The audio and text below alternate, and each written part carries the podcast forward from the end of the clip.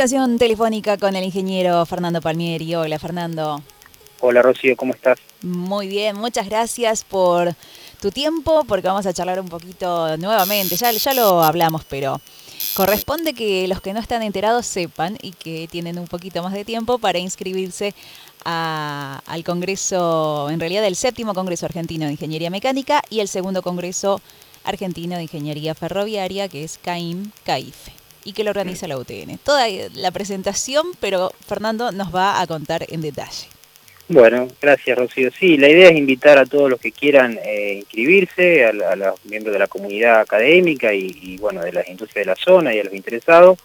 Es un congreso argentino, o sea, el Congreso Argentino de Ingeniería Mecánica y el Congreso Argentino de Ingeniería Ferroviaria, que bueno, por este año se realiza en San Nicolás en forma virtual, obviamente por las razones conocidas, y bueno, todavía es la semana que viene, miércoles, jueves y viernes, en horario de 9 a 18 horas, eh, y bueno, se pueden inscribir por la página y pueden ver trabajos de, investigación en el área de ingeniería mecánica de, todo el país, hay trabajos, y de algunos países limítrofes, hay unos trabajos de Colombia, de, Brasil, y bueno, de Argentina, de Comodoro Rivadavia hasta, hasta Tucumán, digamos. Ah, mira qué bueno. Así que hay, hay más de hay, muchas cosas interesantes para ver que se hacen en la Argentina y bueno, que por ahí eh, no hay muchas oportunidades de verlo en otros ámbitos, digamos. Mm, sí, para la presentación de trabajos obviamente ya no hay más tiempo, pero sí para inscribirse para escuchar las charlas, para las jornadas de, de eh, participación. Sí, exactamente. Ya la, bueno, la convocatoria de trabajo es algo que lleva un tiempo, digamos, de, es bastante largo, digamos, ya terminó, el, 20 de agosto terminó, eh, y bueno, y ahora lo que queda es para poder verlas, digamos, las charlas y los trabajos de, que son trabajos de ingenieros y, docentes investigadores de, todo el país y de, algunas industrias también. Continúa la innovación en 2021 con la ingeniería mecánica y la ingeniería ferroviaria, ¿no? Digo, porque ante tanta tecnología, ¿cómo se, se fueron ayornando estas áreas?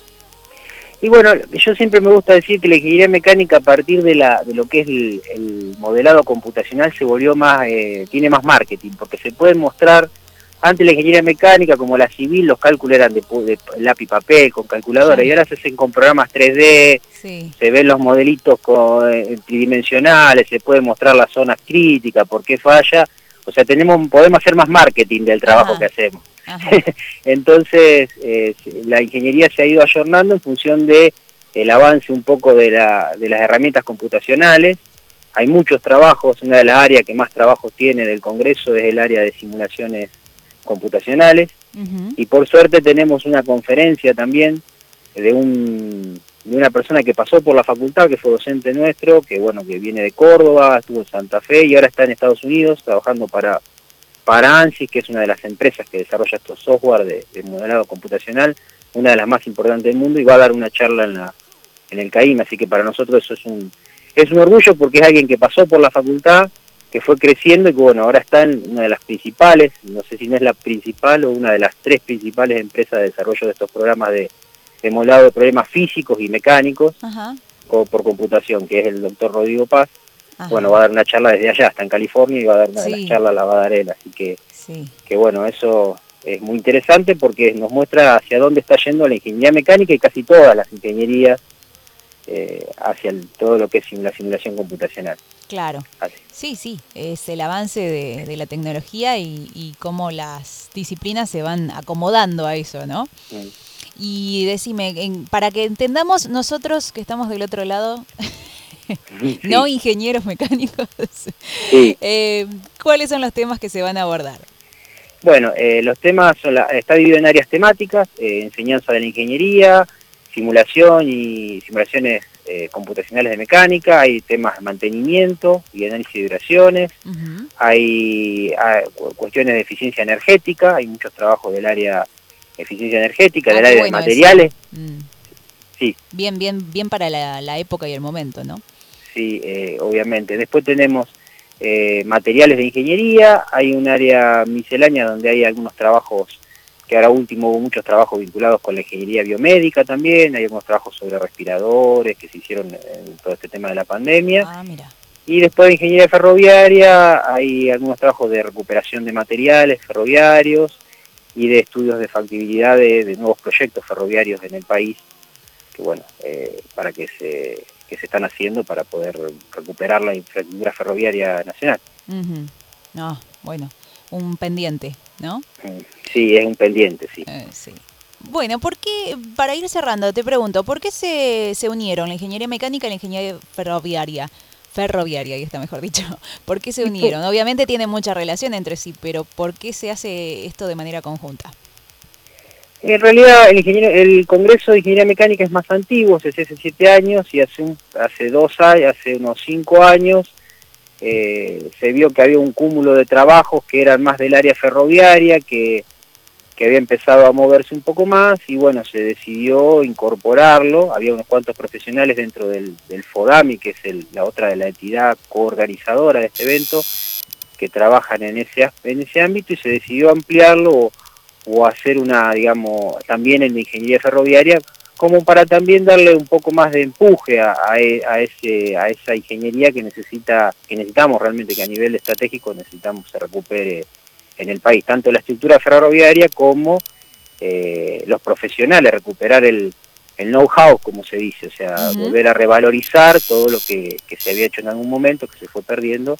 Bueno, y la forma, digamos, una de las formas es que eh, haya investigadores, que estos investigadores publiquen y que difundan su trabajo y eso permite que otros vean esos trabajos y puedan eh, hacer una extensión de esos trabajos, recuperarlos y, digamos, hacer avanzar el, área en, su conjunto. Entonces es que se decidió incorporar la ingeniería ferroviaria y como decís, como tienen muchas cosas afines, bueno, era como algo muy muy natural que estuviesen de la mano, digamos. Estaba viendo dónde se dictaba ingeniería ferroviaria en la UTN, creo que en AEDO. Sí. Eh, no sé si hay otras regionales que lo dan. No estoy eh, seguro, la verdad que... Porque sí, eh, digamos, no es una carrera eh, tan fácil de, encontrar.